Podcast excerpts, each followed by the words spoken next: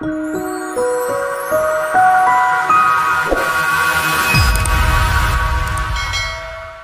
estudio reciente muestra que en diferentes áreas del cerebro se activan distintos posicionamientos políticos. Bienvenidos nuevamente a Latin Markets, tu canal de información económica.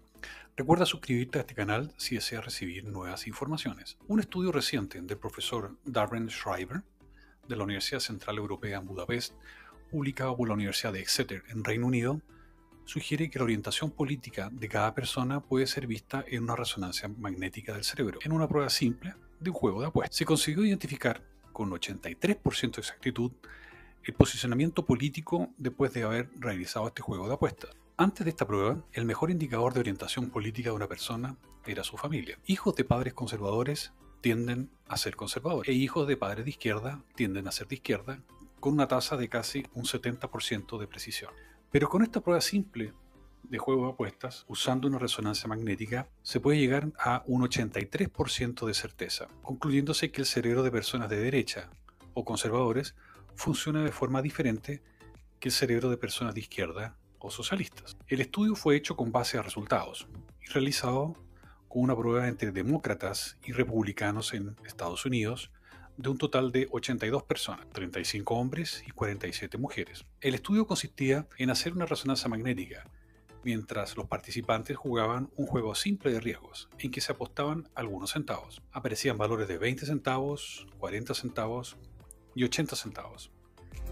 Al hacer clic en el botón que aparecía, por ejemplo, en el valor de 20 centavos, significaba que se ganaban esos 20 centavos, pero los valores de 40 y 80 centavos podían ser negativos o positivos. O sea, si ellos hacían clic en 40 u 80, tenían la posibilidad de ganar los 80 centavos, pero también podían perderlos. Por lo tanto, era un juego de riesgo y recompensa. En la sociedad existen personas que son más adversas o propensas al riesgo. Esto es conocido. Pero el estudio no identificó ninguna diferencia fundamental en la aversión del riesgo entre las personas de derecha o de izquierda, y ambos tenían un comportamiento muy parecido en esta prueba. El gráfico muestra los colores porcentuales entre republicanos y demócratas y centavos escogidos entre las primeras elecciones de 20 centavos y luego con el castigo de perder cuando se daban las opciones de mayor valor. Se nota claramente lo previsible del comportamiento humano, siempre que después de una apuesta errada nos tornamos más adversos al riesgo. Pero se puede constatar que la diferencia entre las decisiones es irrelevante el grado de aversión al riesgo es muy parecido entre las personas de izquierda y de derecha. ¿Y cuál era la diferencia entonces? Se identificó la región del cerebro que procesaba la decisión de riesgo. Ya se sabía de estudios anteriores que cuatro regiones del cerebro son responsables de tomar decisiones en estas situaciones. La amígdala derecha, la ínsula izquierda, la corteza entorrinal derecha y el cingulado anterior.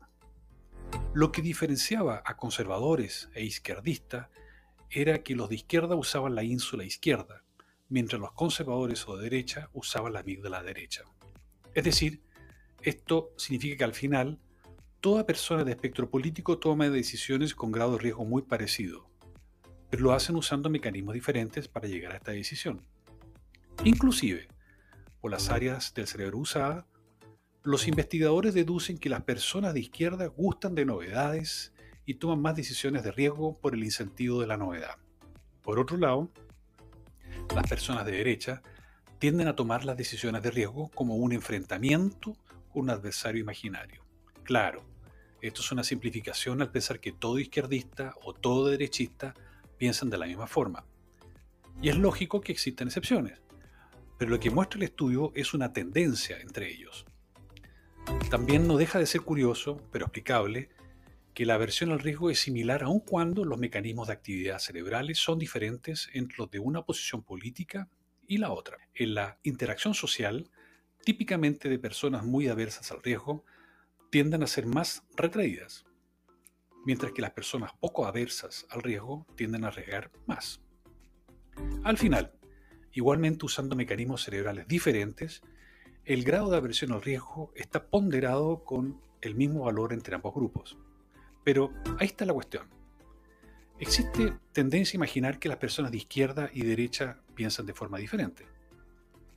los de derecha parecen encarar la vida de una forma totalmente diferente de las personas de izquierda y viceversa.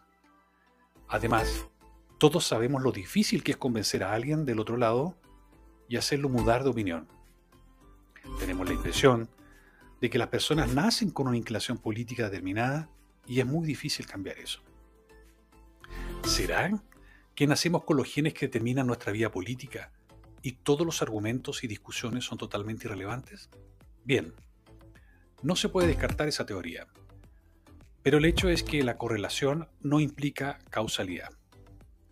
El hecho es que el cerebro de personas de derecha usa determinada área para decidir el riesgo y las personas de izquierda usan otra área, no quiere decir que la orientación política esté derivada de la forma en que el cerebro funciona. Puede ser lo contrario. Y que simplemente, al ser de derecha, ya se tiene una tendencia a usar determinadas áreas del cerebro para tomar algunas decisiones. Y lo mismo sucede con los izquierdistas. Y no sería el cerebro lo que moldea la opinión política, sino la opinión política lo que moldea el cerebro. Y ello no tiene nada de sorprendente. Por ejemplo, en grandes ciudades, antes del uso masivo del GPS, todos los taxistas andaban con una guía o un mapa de la ciudad. Era un documento enorme. Y cuando un pasajero decía que quería ir a una determinada dirección, utilizando el mapa, el taxista sabía dónde estaba el lugar y cómo llegar. Hoy todo eso es realizado por el GPS y es bastante más simple. Pero en Londres, antes del GPS, estaba prohibido usar estas guías y el taxista debía conocer todas las calles de la ciudad.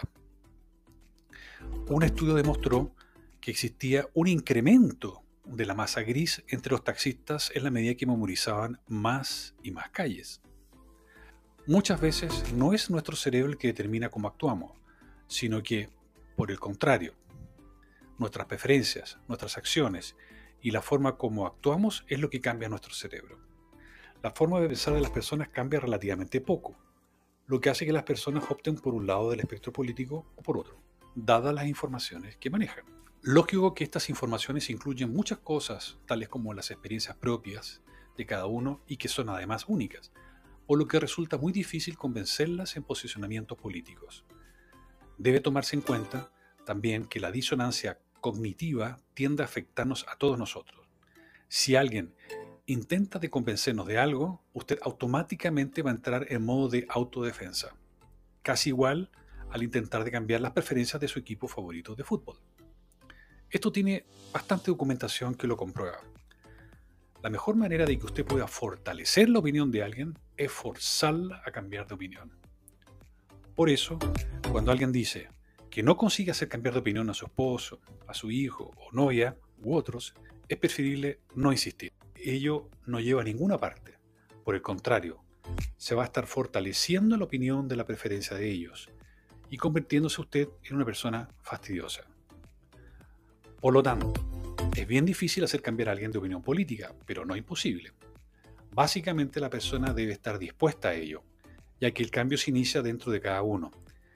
Y la forma más exitosa es la de proveer información, aclarar dudas y mostrar ideas. Si está dispuesto a digerir esas ideas, el cambio de opinión lo va a realizar individualmente.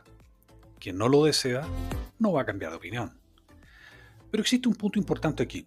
Creemos que llegaremos a una sociedad libertaria en pocos años, quizás en 20 o 30 años.